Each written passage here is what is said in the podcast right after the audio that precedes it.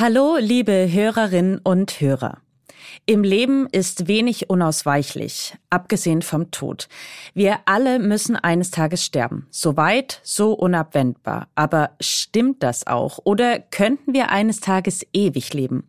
Darum geht es in dieser Folge. Ich finde außerdem heraus, warum besonders ältere Menschen vergessen zu trinken. Mein Name ist Elisabeth Kraft und ich bin Wissenschaftsredakteurin bei Welt. Schön, dass ihr da seid. Aha. Zehn Minuten Alltagswissen. Ein Podcast von Welt. Unsterblichkeit ist und bleibt ein Menschheitstraum. Na gut, nicht alle träumen davon, aber doch so einige und viele von ihnen, die sitzen im Silicon Valley. Bioinformatiker Aubrey de Grey ist einer von ihnen. Er hält Altern nicht etwa für einen natürlichen Prozess, sondern für eine heilbare Krankheit. Ihr findet, das klingt kurios, vielleicht sogar ein bisschen größenwahnsinnig, geht mir ähnlich. Tatsächlich stößte Gray mit seiner Vision auch unter Forscherinnen und Forschern auf Skepsis und Unverständnis. Gleichzeitig steigt die Lebenserwartung Jahr für Jahr weiter an. 2020 betrug sie für Frauen durchschnittlich 83,6 Jahre. Männer wurden im Schnitt 78,9 Jahre alt. Zum Vergleich. 1990 betrug sie für Frauen noch 78,6 und für Männer 72,1 Jahre. Zugegeben, das ist noch ziemlich weit entfernt von ewigem Leben. Aber schon jetzt halten es Forscherinnen und Forscher der Universität von Washington für möglich, dass es noch in diesem Jahrhundert eine Person geben könnte, die das Alter von 130 Jahren erreicht. Aber heißt das auch, dass sich die menschliche Lebensdauer ewig steigern lässt? Oder bleibt Unsterblichkeit auch künftig mehr Wunsch als realistische Vision? Das möchte ich von Sebastian Grönke wissen. Er arbeitet am Max-Planck-Institut für Biologie des Alterns in Köln. Herr Grönke, abgesehen von der Genetik, welche weiteren Faktoren spielen denn noch eine Rolle hinsichtlich des Alterungsprozesses? Ja, wir gehen davon aus, dass die Genetik nur eine relativ untergeordnete Rolle spielt. Nur sowas wie fünf bis zehn Prozent unserer Lebenszeit wird wirklich durch unsere Gene beeinflusst. Ähm, und der Rest können wir im Prinzip selbst beeinflussen. Und da spielen so Sachen wie die Ernährung eine wichtige Rolle, aber auch natürlich zum Beispiel, welchen Umweltgiften wir ausgesetzt sind, aber auch soziale Faktoren, wie wir uns verhalten, wie oft wir zum Arzt gehen zum Beispiel. Also viele verschiedene Faktoren, aber zum Beispiel sowas wie Ernährung gehen wir davon aus, dass man da das wissen wir auch aus zum Beispiel den Tiermodellen, dass man da wirklich äh, viel mit der Lebenszeit machen kann. Warum leben wir denn schon heute im Schnitt äh, so viel länger als vor 100 Jahren noch? Genau, das liegt hauptsächlich daran, dass sich die hygienischen und medizinischen Bedingungen deutlich verbessert haben. Also das hat nichts damit zu tun, dass jetzt unsere Alterungsrate irgendwie anders ist als vor 100 Jahren. Im Prinzip die Biologie des Menschen hat sich da nicht sehr viel verändert, sondern das sind wirklich äh, die Errungenschaften, die die moderne Medizin mit sich gebracht hat. Das heißt aber, selbst wenn all diese Faktoren von außen zu unseren Gunsten funktionieren, sage ich mal, können wir unsere Lebensspanne ja trotzdem nicht unendlich verlängern. Es bleibt dabei, die hat Grenzen, oder? Davon gehen wir im Moment aus. Also das ist, ist auch noch eine Diskussion im, ich sag mal, im, im Feld der Alterungsforschung, wie weit man das wirklich verlängern kann. Ähm, Im Moment ist ja so 120 Jahre sind so die ältesten Menschen, die bekannt sind, geworden. Und ähm, ich würde schon davon ausgehen, dass das in Zukunft äh, noch verlängert werden kann. Aber ob wir jetzt irgendwie 150 oder noch älter werden können, das kann man jetzt noch nicht absehen. Was glauben Sie denn, wird die Wissenschaft das Altern eines Tages sogar überwinden? Das ist, ist natürlich schwierig zu sagen, wirklich für die, für die langfristige Zukunft. Ich würde sagen, für, für uns selber gehe ich da im Moment noch nicht von aus, dass es wirklich ähm, möglich sein wird, die Alterung komplett abzuschaffen.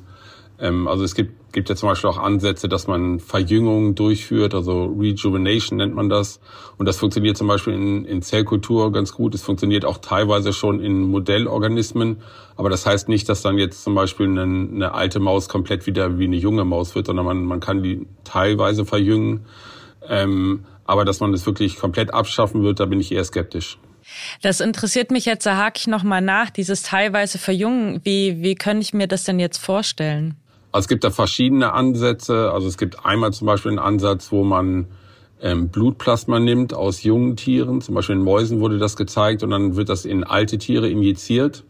Und dann konnte gezeigt werden, dass sich zum Beispiel dann die Stammzellen, also die für die Regeneration unserer Organe ähm, verantwortlich sind, dann wieder so verhalten, wie sie das auch in jungen Tieren tun. Und das hat auch zum Beispiel positive ähm, Einflüsse auf die das Erinnerungsvermögen von Mäusen zum Beispiel. Also besonders, wenn man das, also besonders auf Gehirnfunktionen wurde das getestet. Es gibt aber auch andere Ansätze, wie zum Beispiel mit sogenannten Yamanaka-Faktoren.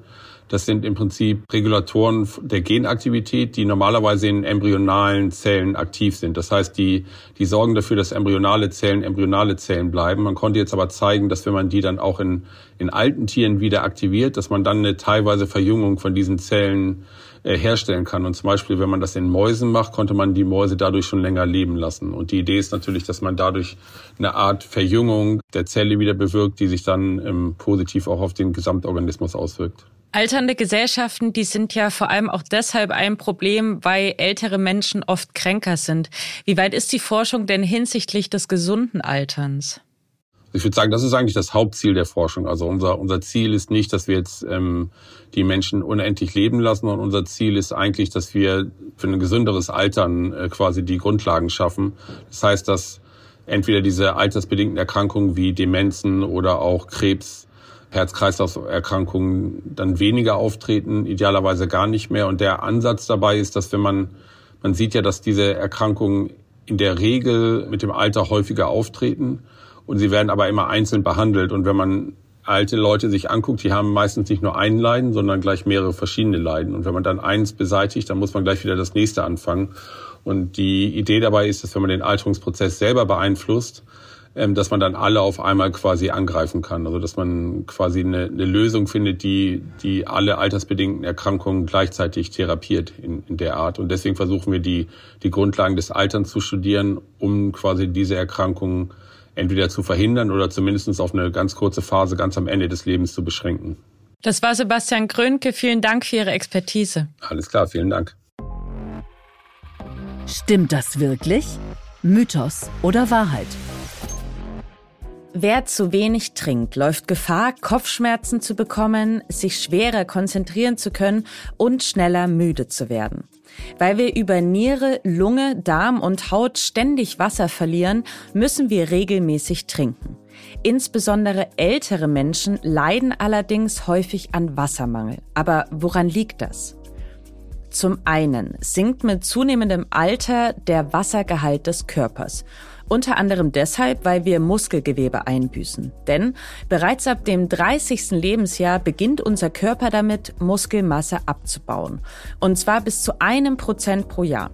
Im Alter von 80 Jahren ist es deshalb gut möglich, dass wir bis zu 50 Prozent unserer Muskelmasse verloren haben. Hinzu kommt, dass auch unser Durstgefühl abnimmt. Grund dafür ist das Altern unserer Sinneszellen, die zunehmend auch unser Durstempfinden unterdrücken. Heißt, in unserem Mund befinden sich Sensoren, die immer dann reagieren, wenn Flüssigkeit unsere Mundschleimhäute benetzt. Im Alter geben die mitunter aber zu schnell Entwarnung, obwohl unser Körper nach wie vor Flüssigkeitsbedarf hat. Untersuchungen belegen das. Demnach trinken jüngere Menschen, wenn sie dazu aufgefordert werden, durchschnittlich 600 Milliliter. Ältere hingegen nur 250. Viele ältere Menschen trinken deshalb tatsächlich zu wenig. Um dem entgegenzuwirken, hier jetzt ein paar Tipps. Es kann helfen, einen Trinkplan aufzustellen. Also festzulegen, wie viel über den Tag getrunken werden soll und auch wirklich jedes Getränk zu protokollieren. Ebenfalls hilfreich können feste Trinkrituale sein. Betroffene können sich zum Beispiel vornehmen, direkt nach dem Aufstehen ein Glas Wasser zu trinken oder vor jeder Mahlzeit. Andere stellen sich ihre Trinkration für den Tag einfach schon morgens bereit. Und überhaupt, wer Getränke in Sicht und Reichweite aufstellt, der wird automatisch daran erinnert zu trinken. Natürlich können auch Angehörige älteren Menschen helfen und sie erinnern, immer mal wieder ein Wasser zu trinken.